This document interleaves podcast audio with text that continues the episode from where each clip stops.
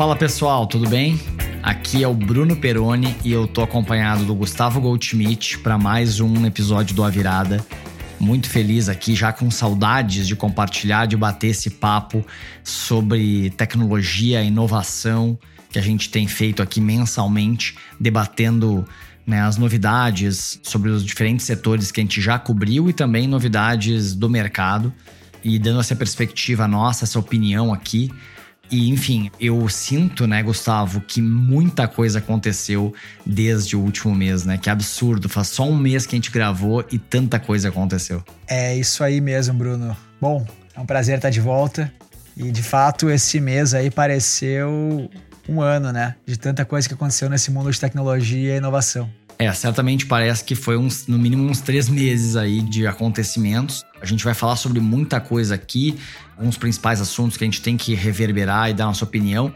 Mas uh, acho que o principal que está na cabeça das pessoas aí, especialmente nos últimos dias, a gente está aqui gravando no dia 13 de maio, sexta-feira 13. Putz! que realmente foi uma semana muito dura para os mercados, né? Enfim, o mercado, uh, o mercado acionário finalmente uh, cedeu que era algo que estava sendo esperado já há alguns meses, devido ao aumento da taxa de juros global, né? não só aqui no Brasil, mas também nos Estados Unidos. A bolsa brasileira ela já vinha reagindo negativamente, né? mas a americana agora realmente veio abaixo. Eu peguei um dado aqui que eu fiquei muito, muito surpreso, né? Que nas ações de tecnologia, na Nasdaq, 45% das ações caíram mais de 50%. 22% das ações caíram 75% ou mais. E teve 5% das ações que caíram 90% ou mais. Nossa, 90% ou mais é praticamente o fim da empresa, né? Exatamente. É, então, assim, é um banho de sangue das, das empresas de tecnologia absurdo. Elas já vinham caindo, né? A gente falou sobre isso no mês anterior, no mês de abril, né?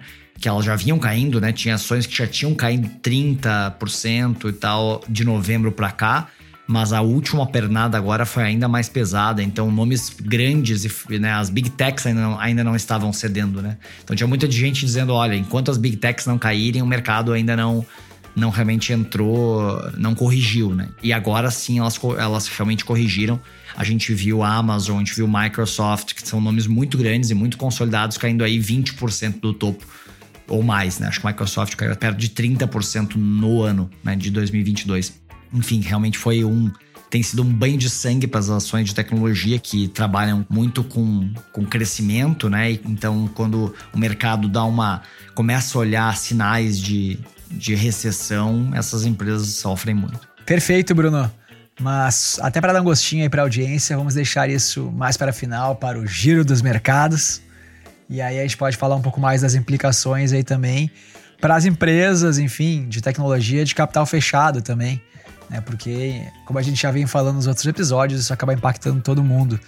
Então, voltamos a esse assunto.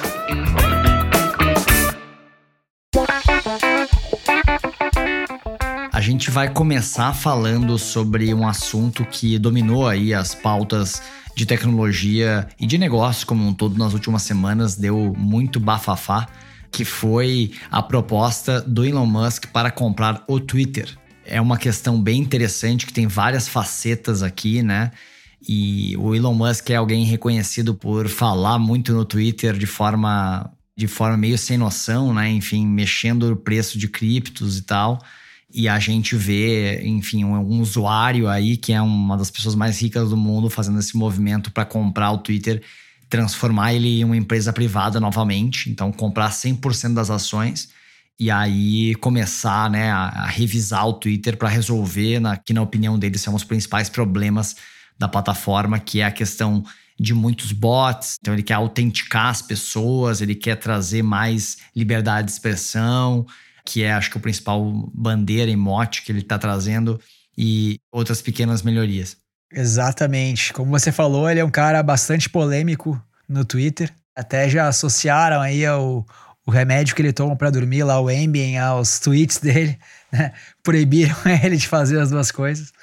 Então, se a gente der um, um olhar em retrospecto aí, né, enfim, em 2018, ele fez alguns tweets sobre a Tesla, falando, enfim, que estava pensando em tornar a companhia privada novamente. teve um crescimento das ações devido a isso, né? Enfim, as ações da Tesla aumentaram 6%. E aí, depois, enfim, não era verdade, ele foi acabou sendo processado aí pelo SEC. E ele hoje é obrigado a, quando ele falar sobre a Tesla no Twitch, ter alguém que revisa os posts e tal. Então, né, foi uma situação super desagradável aí. E como você falou, né, várias vezes ele já postou sobre as criptos, fez o Bitcoin subir, fez o Bitcoin descer, inclusive conseguiu fazer o Dogecoin subir, né? Então, é, o Elon Musk é, faz um tweet e, e muda o nível dos mercados, né? Como você falou, ele fez uma enquete no início do ano agora, se não me engano foi em março ainda, perguntando para os seguidores dele se eles achavam que o Twitter aderia aos princípios de liberdade de expressão e tal e 70% das pessoas disseram que não. E a partir disso, uma semana depois, ele anunciou, enfim, que tinha comprado 9% do Twitter por quase 3 bilhões de, de dólares. E aí veio a ideia de comprar, enfim, 100%, tornar a empresa privada. É engraçado, assim começou. Eu achei que não fosse dar em nada isso. Eu achei que era muita loucura, assim. Mas o, o Elon Musk nunca para de nos surpreender, né? E aí ele conseguiu levantar o dinheiro e fez a proposta ali para comprar a, a, empresa por 44 bi. E, enfim, todo o mercado falou bastante sobre isso. Ele levanta muito essa bandeira da, da liberdade de expressão.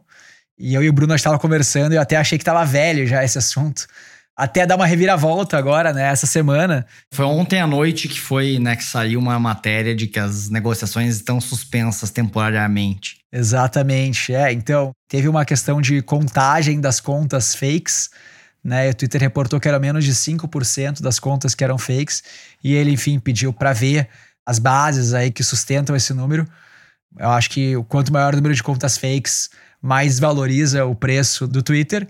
E também, enfim, ele acredita que resolver o problema das contas fakes pode ser um, uma coisa que catapulte a valorização da empresa. Então, enfim, para ele, quanto maior esse número, melhor. Ele paga mais barato e consegue depois ter um, um ganho, né, um crescimento maior. E aí ele, ele falou, enfim, que está congelado, mas que não tá, enfim, que ele continua comprometido com o deal e tal pode ser uma estratégia aí também para derrubar o preço. O Elon Musk é muito bom de, de fazer essas estratégias aí de impactantes, né? assim digamos. É, ele não chegou a ser um multibilionário à toa, né, Gustavo? Então, enfim, ele é muito bom de negociação, ele sabe exatamente o que ele está fazendo. E é bem interessante, né? Ele bate muito na questão da liberdade de expressão.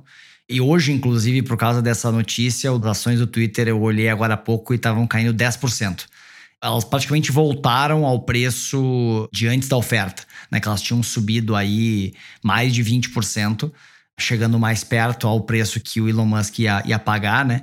E aí agora voltou ao preço, porque eu acho que gerou uma incerteza maior aí. Mas eu acho que, na verdade, ele está muito afim de comprar, ele já fez um esforço, ele já botou muita coisa na linha, inclusive as ações da Tesla caíram por causa disso e tal. Então acho que ele quer realmente comprar.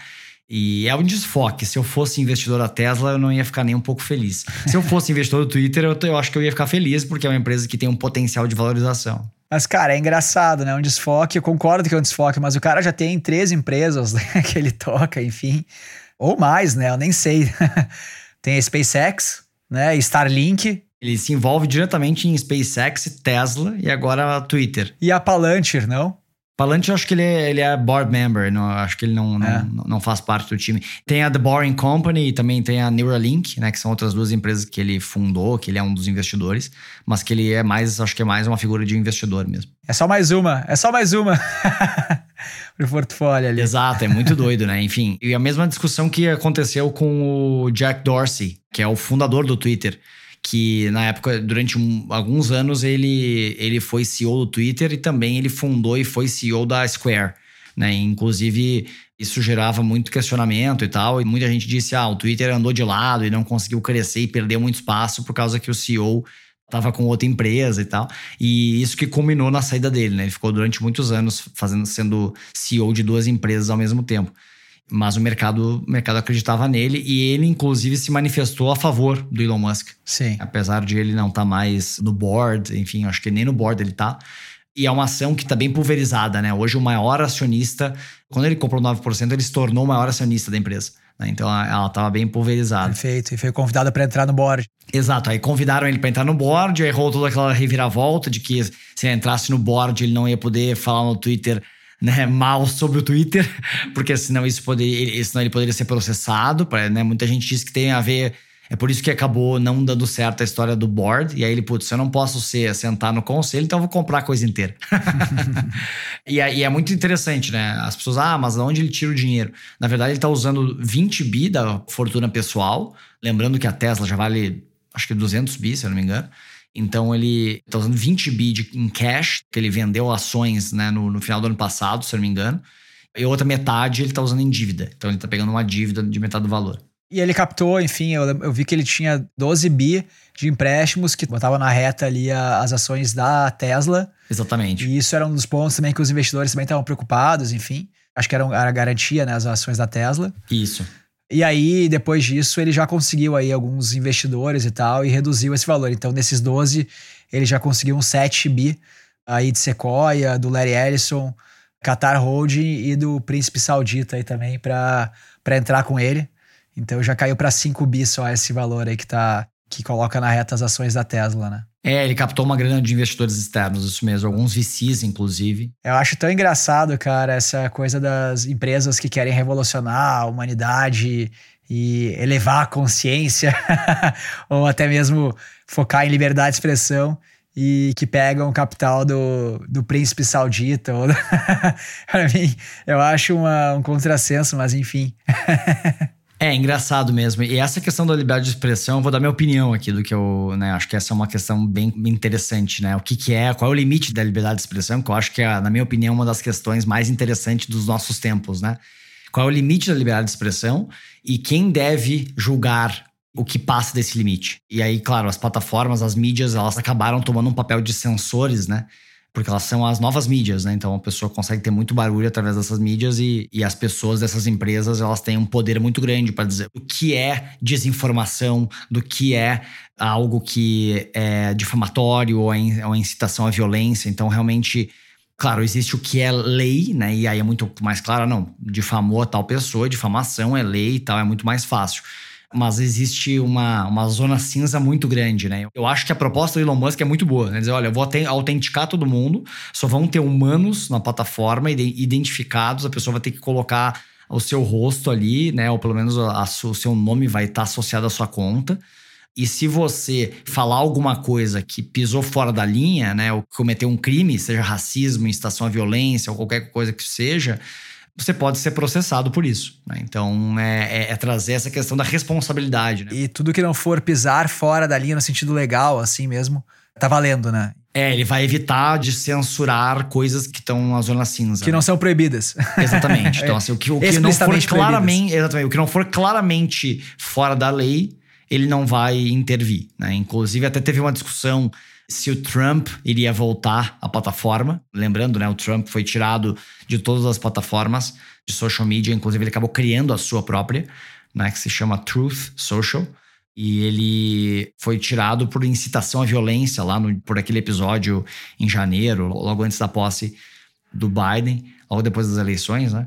E aconteceu, enfim, aquele episódio lá de que eles invadiram o Capitólio e tal, e teoricamente o presidente Trump tinha, na época, presidente Trump tinha incitado a violência e aí ele acabou sendo removido de todas as plataformas. Essa fórmula dele aí parece simples, né? Mas, cara, é super complexo, né? Você dizer o que que passou do limite da lei ou não. Por isso, enfim, por isso tem juízes que julgam essa questão, né? Enfim, é, não é tão fácil assim. É tão preto no branco, vai precisar ter um board de gente julgando igual, e aí de novo cai na subjetividade e, e não funciona. A prática é que não funciona liberdade de expressão é liberdade de expressão, irrestrita, não existe, para mim, eu acho que não existe. Se existe um limite, existe alguém julgando, existe bias, existe. Né? Mas enfim, vamos para o próximo assunto que de Twitter a gente já falou bastante. É, esse assunto de liberdade de expressão daria um episódio só falando sobre isso. A gente até poderia fazer uma parte do, de um próximo episódio falando sobre isso, trazendo convidados. Acho que daria. Seria um bom papo para ser feito, hein, Gustavo? Boa, vamos chamar o Trump Elon Musk, Monark, Rodrigo Constantino, vamos. Tô brincando.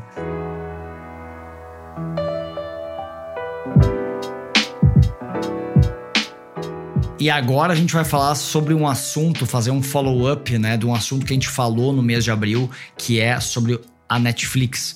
Né? Então as ações da Netflix elas caíram aí bastante antes mesmo das quedas generalizadas aqui do mercado agora no final de abril, início de maio. As ações caíram 35% do Netflix. A empresa perdeu ali 100 bilhões de dólares de valuation. Porque basicamente eles disseram, pela primeira vez, eles divulgaram uma queda no número de assinantes. Né? Então a gente teve uma queda importante, porque eles basicamente disseram: olha, a concorrência está apertando, Inclusive, a gente discutiu esse assunto no episódio Futuro do Mercado Audiovisual uh, e um pouquinho no futuro da mídia. Então, a gente recomenda aí quem quiser se aprofundar sobre essa questão da concorrência, conteúdo proprietário, como é que as mídias estão evoluindo. Acho que foi uma discussão bem aprofundada que a gente fez naquele episódio.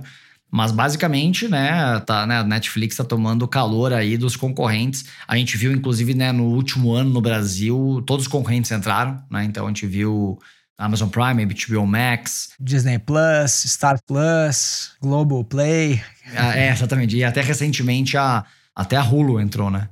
E, enfim, então tem vários players de streaming globais que estão entrando com tudo aqui.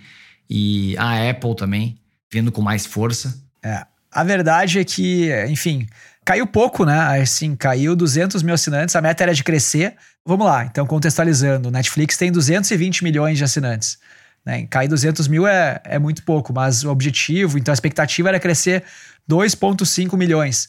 Então, quando você tem uma expectativa de crescer e acabar caindo, né, é um ponto de atenção bastante grande. O que o Netflix falou, argumentou, é que, enfim, em 2020 eles cresceram muito com a pandemia e tal, muitos assinantes entraram, e aí 2021 já foi mais morno e tal, e agora com todos os reflexos aí, inflação, até a questão da guerra na Ucrânia e Rússia, e eles acabaram com o serviço na Rússia, né? Pararam de vender lá, e tudo isso fez com que caísse o número de assinantes agora. Eles também mencionaram, é claro, a competição, né? Acho que não dava para deixar de fora, mas o mercado olha muito mais com, enfim, o calor da competição, né, do que todas essas outras questões aí. E a verdade é que o conteúdo na Netflix perto dos, dos concorrentes não é tão bom, né? A gente já falou sobre isso. Tanto que eles com maior volume de conteúdo, eles acabam, né, estão perdendo usuários e os outros estão crescendo mesmo com um, um, catálogo menor, mas mais especial, né, de alta produção, produções mais qualificadas, estão ganhando mercado. Até falando do Elon Musk aí, já que a gente já falou dele no Twitter, é, ele tweetando lá de madrugada e tal, falou, né, que the woke mind virus is making Netflix unwatchable né, o woke mind, essa questão da, da consciência para os problemas sociais, ambientais, enfim, de todas as formas, que isso permeou do conteúdo do Netflix de uma forma muito agressiva e, enfim, todas as séries e documentários têm um, um viés politicamente correto e outros, enfim, como David Chappelle mesmo, né, como comediantes sendo cancelados também por, enfim, saírem um pouquinho dessa linha da patrulha do woke mind, né? Então, enfim, já o Elon Musk também trazendo um pouco de polêmica para o assunto. É, isso mostra realmente que vai ser, acho que uma, um choque cultural também grande, né? Porque essa história do woke mindset é uma expressão, né, que os conservadores americanos usam para denominar os progressistas, né? Então, é, eles vão para criticar os progressistas, né? Tipo, ah, é, na verdade, tudo é um problema, tudo é uma, uma questão que tem que ser, as pessoas têm que saber e que e, e tudo é uma né, a problematização e, e tal e o Elon Musk mostrar isso, né, que ele é contra isso, é forte, especialmente numa empresa que, enfim, que tem um, um viés certamente mais progressista. Mas enfim, olha, olha a gente falando de Twitter de novo. Tudo acaba em Twitter. Voltando ao Netflix, né? O Netflix, enfim, tomou uma, um, um tombo muito forte, né? Então, desde ali, a divulgação dos resultados, né, que a gente tinha falado, e que foi no final de abril, caiu mais 46%. Então, o Netflix no ano já caiu 68%. É, um, é, exato, muito, exato. é muito alto. É que, é, é que enfim, aí teve toda a queda do mercado, né? Eles na, iniciaram o ano com 265 bilhões de, de valuation e chegaram ali abaixo dos 100, né? Eles estão em 80, quase. Em 80, é, exato. Uma loucura. É, esse dia aí da, da, que foi anunciado a queda do número de assinantes caiu ali 35%, foi de 150 para 100. Né? E aí, claro, teve toda a soma aí, né, a somatização aí dessa problemática toda da, da bolsa derretendo, das empresas de tech derretendo, e, e tem um efeito somado ao outro, né? É muito pesado, né? Se a gente for olhar aqui, né, a gente começa a ver empresas de tecnologia avaliadas a múltiplos que começam a ser interessantes, né? Enfim, Claro que, que o Netflix é uma empresa que, enfim, tem, tem desafios grandes, né? Mas é uma empresa que gera lucro e que está, enfim, sendo negociada a menos de quatro vezes a receita. É louco pensar isso, né? Uma empresa que há poucos meses atrás era estava valendo, enfim, umas 20 vezes receita.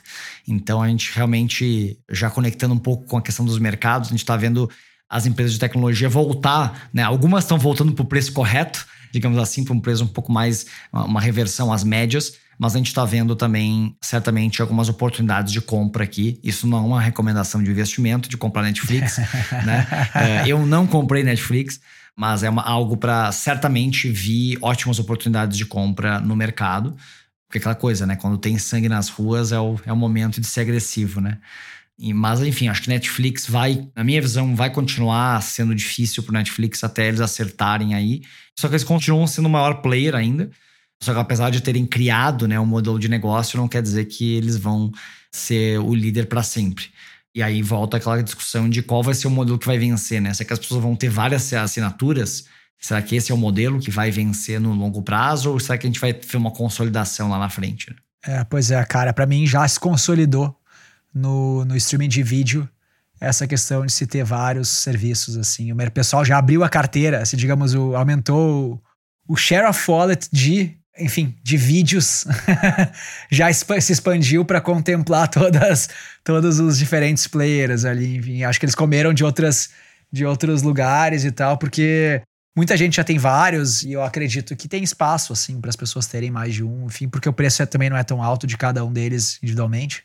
Então, eu já vejo isso como uma coisa que eu acho que vai ser mais estável para frente, mas é meu palpite também. É, isso também reforça a estratégia do Netflix que a gente comentou já nos dois últimos episódios de games, né? Então, de, mostra que eles realmente viam um movimento de, de desaceleração lá atrás e fizeram esse movimento de de abrir mais mercado e, conseguir se posicionar.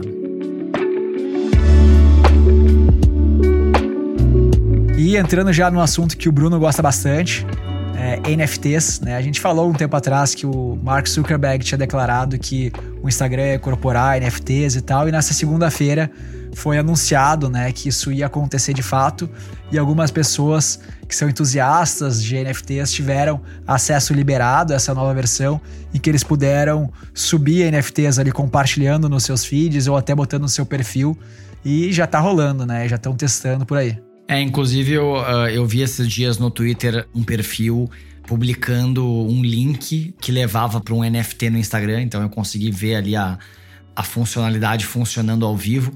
E, e, é bem interessante, assim, mostra a cole, ah, que é parte uma, de um, é um colecionável digital, eles chamaram, achei bem interessante ali em português. Né, que acho que é também pensar como eu levo, né? Eu, Instagram, levo esse tipo de conteúdo para as massas, né? Para os usuários do Instagram. Então aparece ali colecionável digital, faz parte da coleção tal, e aí tem um link para de fato a coleção, a carteira, enfim. Mas achei bem interessante o jeito que eles colocaram ali no Instagram para realmente levar isso a mais gente. É, você abre ali, aparece né, quem é o criador daquele NFT, quem é o dono, quem tem a propriedade daquele NFT, enfim, qual a coleção que ele faz parte e tal. E eu não levava muita fé, mas eu achei é legal até assim de ver. Acho que vai dar espaço para as pessoas terem arte, né, como se fosse uma galeria de arte, ali poderem exibir seus quadros assim no seu perfil do, do Instagram e tal. Pode ser interessante. E certamente vai ter muita gente aí também tirando onda, né? Mostrando que, enfim, tem, tem grana, postando NFTs ali, caras, no seu perfil. Então, acho que vai, vai acontecer essa. Que nem uma festa, né? Vai acontecer essa coisa do baldinho aí. é, exatamente. É isso que. Esse é o caso de uso, eu acho que fora o Play to Earn, que a gente já falou aqui nos, nos últimos episódios. É, essa aplicação aqui de ser um clube, né? De usar uma. Eu criar uma escassez digital, né? Então eu crio uma escassez digital artificial para criar um clube fechado, e aí, né, que é o caso dos Board Apes, que são os, os macaquinhos ali, né? Que é os JP, né? O pessoal, ah, o JPEG de macaco mais caro do mercado. E que é basicamente um clube, né? Se a pessoa tem aquilo ali, vale 200 mil dólares. Caiu muito o preço de outros NFTs, mas esses que realmente têm algum valor intrínseco por uma comunidade, né? Ou seja, porque basicamente é um valor aqui que é construído a partir da marca, né? Então, o que, que vale um JPEG de macaco? Que as pessoas acharem que vale, o que também a empresa conseguir de atribuir de valor e transformar aquilo num, num valor intangível, né? Então, por exemplo, já tiveram eventos fechados nos Estados Unidos só para quem tinha certos tipos de NFTs. Então, eu consigo começar a criar um valor de se fazer parte de um clube, né? E eu acho que é esse caminho que a Yuga Labs está indo e, e, enfim, está fazendo isso muito bem. Mas assim, acho que a gente viu muitos projetos também bem ruins aí, perdendo boa parte do seu valor. Ô Bruno, me, me responde uma coisa, assim, eu fico pensando quando eu penso em arte e tal, me parece que quando a gente tenta criar NFTs em processo industrial, uma empresa criar uma coleção de Bored Apes, por si só já perde parte do valor da escassez e, enfim, do, do, do, trabalho de ser uma, uma expressão artística, né?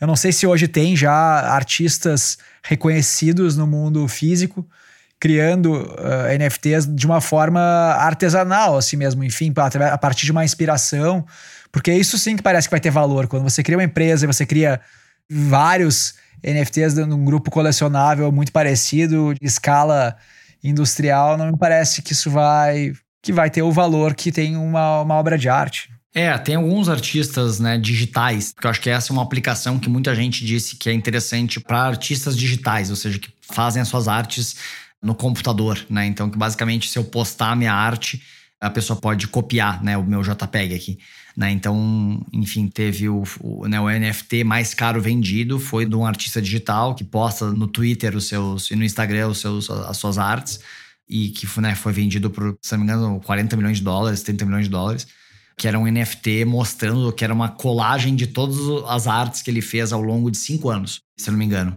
Então, assim, para alguém como ele foi muito legal, porque ele consegue dizer: olha, essa arte aqui eu posto no Instagram e tal, você pode copiar, mas tem um dono só, que é o dono do NFT tal, né? Esse é o dono de fato. Mas assim, é uma, isso é uma, é uma proposição bem limitada, mas eu acho que para alguns tipos de arte pode sim ter valor.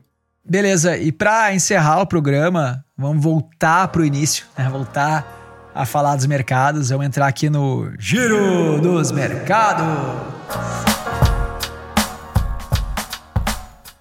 Como o Bruno falou, né, o mercado está derretendo. Ele citou aqui algumas ações que caíram na Nasdaq ali até 90% ou mais, né? Foram impressionante. A gente teve no início do ano, né, empresas de tech realmente perdendo valor porque tiveram uma supervalorização durante a pandemia. A pandemia também começou a, a enfraquecer, né? as coisas começaram a voltar ao normal e essas empresas tiveram uma certa desvalorização. Mas aí, a partir de várias questões que estão acontecendo no aspecto macroeconômico em geral, enfim, pressão inflacionária, é, a guerra da Rússia contra a Ucrânia aumentando o preço de algumas commodities, a China em lockdown severo também, o que tende aí a, enfim, perspectivas de disrupção de cadeias de suprimentos, etc. O mercado todo começou a cair de forma bastante acentuada e essas empresas de tech que já estavam em queda sofreram ainda mais. É, a gente abriu o programa falando bastante sobre isso, né, Gustavo? Realmente é uma, uma sangria geral do mercado, mas as ações de growth, né, essas sim sofrem mais. Então é, é sabido, né, que as ações que crescem mais e que dependem né, mais de crescimento e que ainda são pouco lucrativas ou deficitárias, essas sofrem mais. Né? Então, as empresas que têm um, um, modelo de negócio mais validado e mais antigas, né, empresas mais antigas que existem há 100 anos, 50 anos, essas empresas elas geralmente são preferidas nesse momento, né? Embora, enfim, eu acho que se a gente olhar as big techs, né, elas também caíram mesmo tendo receitas aí absurdas, né? Então, a gente teve a história da Meta, do Facebook, que caiu por causa da história, também perdeu usuários ativos, né? Enfim. Mas todas as big techs caíram também. E a gente já vinha falando, enfim, como estava mais difícil captar, principalmente essas rodadas mais avançadas para as empresas de tecnologia, né? Porque o próprio valuation das empresas de tecnologia na bolsa tinham despencado. Então, se você vê que você não vai conseguir fazer um IPO num valor tão alto, né? você não pode pagar muito alto também nos últimos rounds ali, tem que enfim, acaba reprecificando todo o mercado e isso estava afetando né, o mercado de tecnologia que vinha com valuations muito altos dos anos anteriores. Isso mesmo, né? Então, além de fechar uma janela de IPOs, que acaba sendo uma, uma, uma saída muito importante para empresas americanas, né? E mesmo começou a ser para as brasileiras também. Então fica muito difícil de captar dinheiro novo, ou mesmo de fazer um IPO nesses momentos de recessão, né? Imagina só Muitas vezes essas empresas não são lucrativas ainda, então fica muito difícil de fazer o IPO, que é o grande evento de liquidez para todo mundo que investiu na empresa, né? Os VCs, os fundos. Então, tudo começa aí, né? Então, a fecha a janela de IPOs, fica mais difícil também os M&As, as, as compras embora abram oportunidades, né? Porque vão ter empresas em dificuldades, né? Agora que provavelmente vai reduzir um pouco e dificultar um pouco uh, o mercado de captações para as empresas, acho que vão ter oportunidades de M&A, mas no mercado geral provavelmente os M&As vão cair.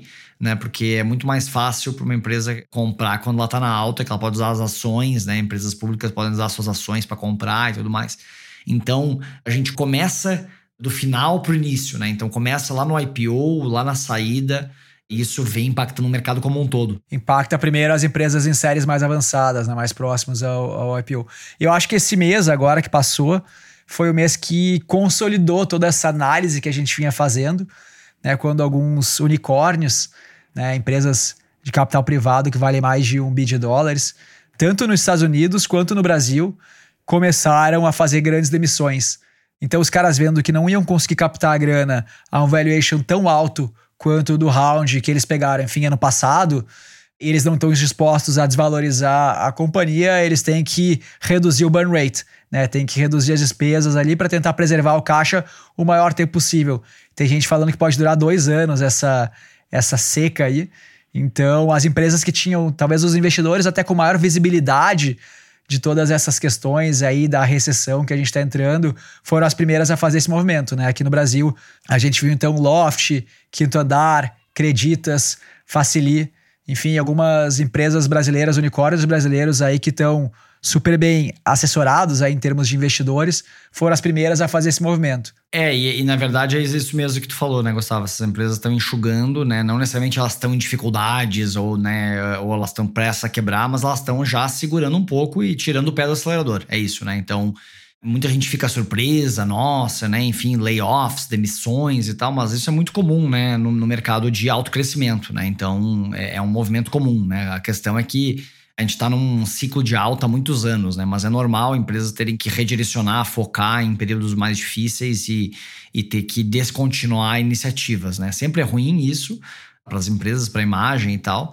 mas faz parte de empresas de alto crescimento que contratam muito rápido, mas também tem que ser rápidas na hora de enxugar e conseguir, porque a prioridade agora, né, dessas empresas que estavam prestes a fazer um IPO, né, é sobreviver, né, sobreviver esse inverno. Exatamente. E agora volta o pessoal falando que mais importante do que crescer é sobreviver, enxugar as despesas, tentar algumas vezes chegar no break-even, né, começar a ter uma, uma lucratividade para não precisar captar. E, e, é o que está todo mundo buscando agora de novo. É, e os, os múltiplos caíram muito também, né? Então isso impacta os valuations também. Então não só vão ter menos investidores dispostos a investir em empresas, porque os valuations dessas empresas late stage estavam muito altos, né? Eu trouxe aqui, acho que no, no, num dos primeiros episódios que a gente fez esse ano, que no ano passado os valuations de late stage eles mais do que dobraram de 2021 versus 2020.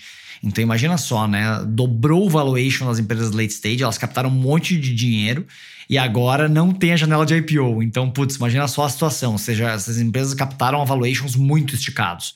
Então elas realmente estão tendo que se reajustar. E enquanto nos estágios mais iniciais, né, que é o estágio que eu convivo aqui diariamente, os valuations cresceram muito menos nos Estados Unidos e ao redor do mundo, mesmo aqui no Brasil. Então o impacto acaba não sendo tão imediato e tão forte.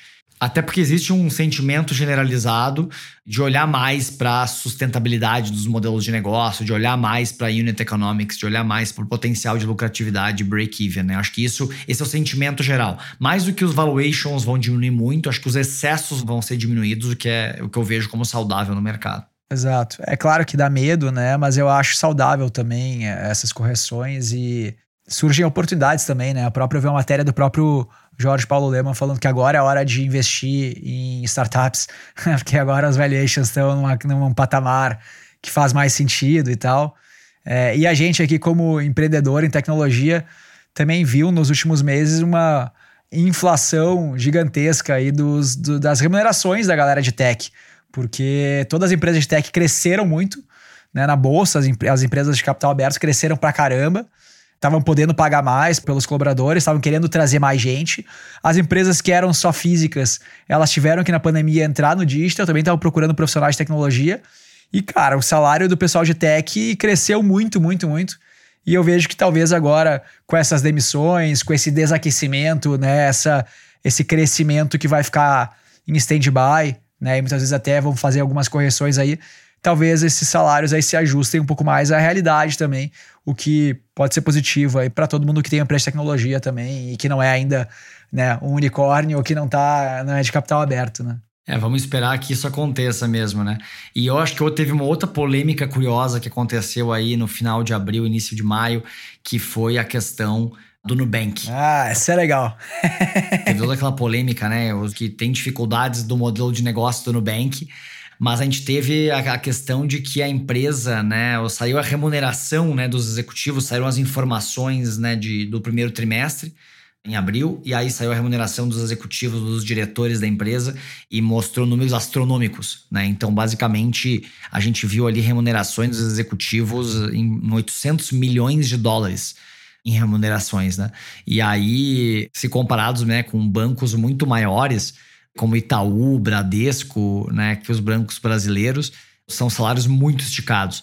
Claro que boa parte dessa remuneração era uma remuneração em ações, era uma remuneração variável, mas eu achei bem questionável, né? Uma empresa que não é lucrativa, né, que queimou 800 milhões de dólares no ano passado, ela pegar e ela distribuir em ações, mesmo que seja um plano de longo prazo e parece que está vinculado a resultados dessas ações, pô, eu distribuí mais ações para os executivos que acabaram de ter um cash out provavelmente parcial no IPO, eu acho que realmente pega mal. Assim, se eu fosse acionista, né, eu tenho meu pedacinho lá como cliente do Nubank, né, que não vale quase nada e agora menos ainda, mas uh, eu acho que, que, enfim, se eu fosse acionista eu não ia ficar nada, nada feliz, né? Porque as, as pessoas elas já estão, elas já estão super incentivadas a dar o seu melhor, né? Para que eu criar um, mais um, um plano de estoque tão agressivo assim para executivos que acabaram de ter uma liquidez? Eu achei meio, meio ruim. E mesmo se você excluísse a remuneração variável, eu fiz essa conta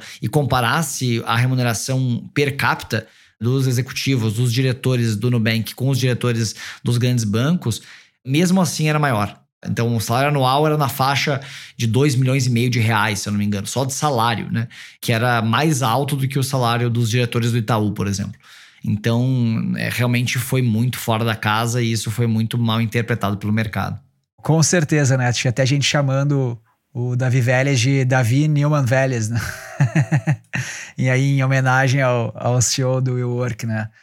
Mas enfim, cara, é engraçado essa empresa, né? O Nubank, ele, ele desperta, ele ama ou odeia, né? Tem gente que é super defensora, que ama, e tem gente que tá louco pra ver eles quebrar e adora meter pau, né? Muito, muito doido isso. É bem engraçado. Eu, a minha opinião, assim, sincera, é que eles foram com um valuation muito esticado pro IPO, né? Eles conseguiram surfar o finalzinho da onda, do finalzinho do hype. Então, o timing deles foi excelente, né? Se a gente for olhar do ponto de vista do fundador. Do ponto de vista do investidor, né? Foi muito ruim, né? Porque eles captaram no estouro ali, né? Logo antes de estourar, inclusive, né? Foi em dezembro o IPO. E a, só a captação, o commitment né, dos, dos, grandes bancos de investimento que colocaram dinheiro foi anterior. Né? Então, eles pegaram o topo da, da bolha ali, digamos assim, que teve de ativos de tecnologia. E eles saíram com valuation muito alto, né? E aí não importa se o negócio vai bem ou mal, acho que eles saíram muito esticados. Eu acho que o negócio é interessante, acho que tem um alto potencial. Eu gosto muito da experiência como cliente, eu uso bastante, eu, eu uso como uma das minhas principais contas aqui na parte de banking, eu não uso a parte de investimentos, então sobre essa eu não consigo falar. Mas é, é uma experiência que eu acho bem positiva. Só que, assim, tem muita coisa para fazer, tem desafios de monetização grandes, né? Que eles estão tentando surfar agora, tentando fazer cross-sell de outras coisas. Então, assim, não acho que é um negócio ruim, acho que é um negócio que tem de altíssimo potencial, que cresceu muito mas que, enfim, tá sofrendo também com concorrência. Então acho que dá para fazer um paralelo com o Netflix, né? Que é porque eles foram o primeiro neobank, digital bank aqui do Brasil. Só que agora olha quantos tem, né? Fornecendo soluções muito parecidas de cartão, de banking, de conta remunerada, etc. Sim. E mesmo de investimentos.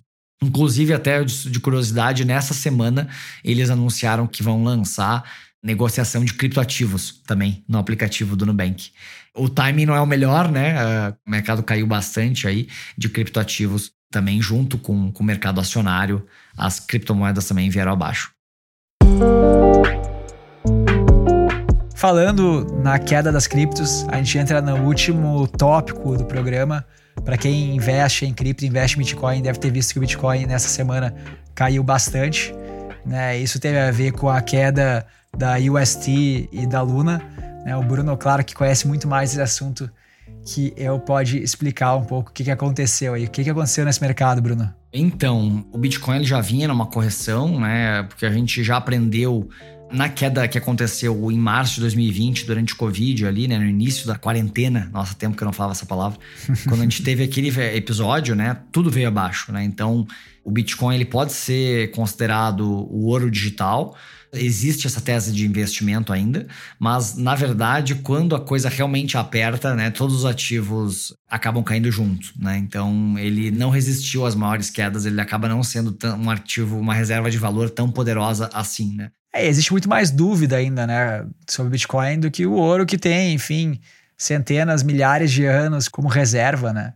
Ele não é tão resiliente, né, quando, quando tem uma queda grande e tal, não tem essa descorrelação aí com o mercado tão forte, né? E a gente viu isso de novo agora, né? Enfim, mercado caindo e o Bitcoin também, também caindo junto, né? Isso, exatamente. Então a gente vê uma correção generalizada correlacionada, né? Então, basicamente, né, o Bitcoin assim, para baixo ele é correlacionado, para cima nem tanto. Que bom. é um pouco por aí. Ele sobe de forma diferente do mercado de ações, mas as quedas elas são sincronizadas. Então, na verdade, não, não, ele não é tão descorrelacionado assim quanto as pessoas acreditavam. A gente teve um episódio que foi bem forte ah, então já vinha em queda e a gente teve um episódio com a Luna, né, com Terra UST, né, que é o protocolo de stablecoins algorítmicas, né, dessa fundação da Luna.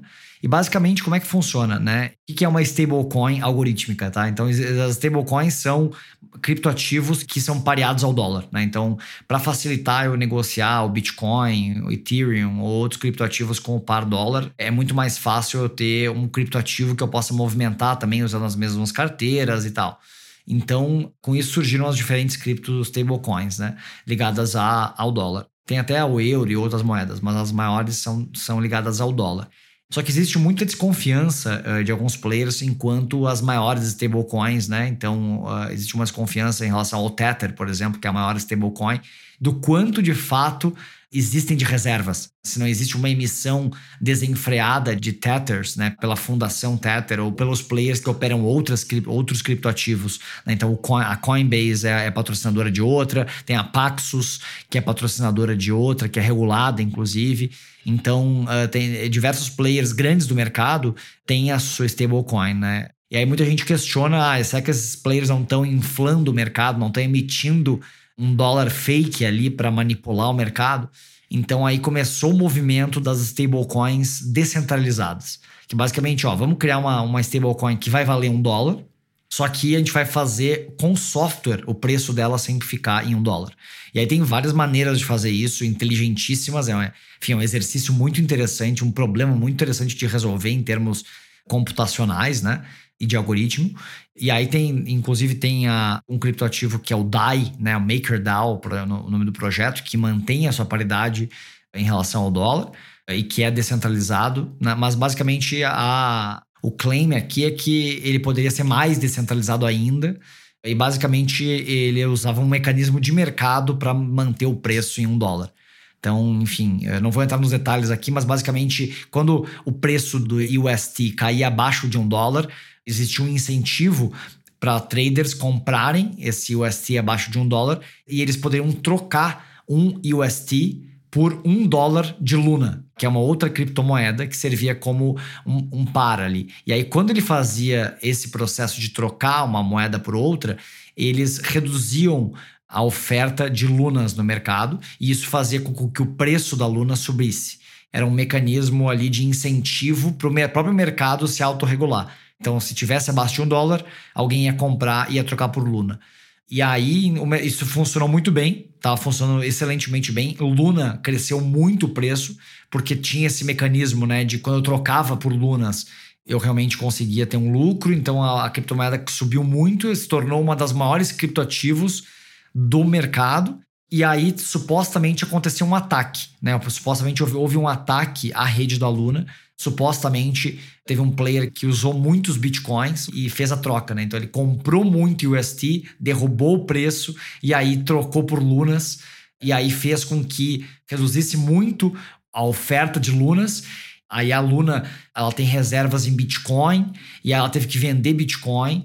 Então, é, basicamente, ele, eles conseguiram quebrar o sistema de autorregulação uh, usando um grande volume de bitcoins, e isso fez o preço do Bitcoin cair. E quando o preço do Bitcoin cai, geralmente ele cai muito rápido, né? É um, é um ativo muito volátil, né? Então acabou acontecendo uma queda generalizada no mercado por causa desse episódio também.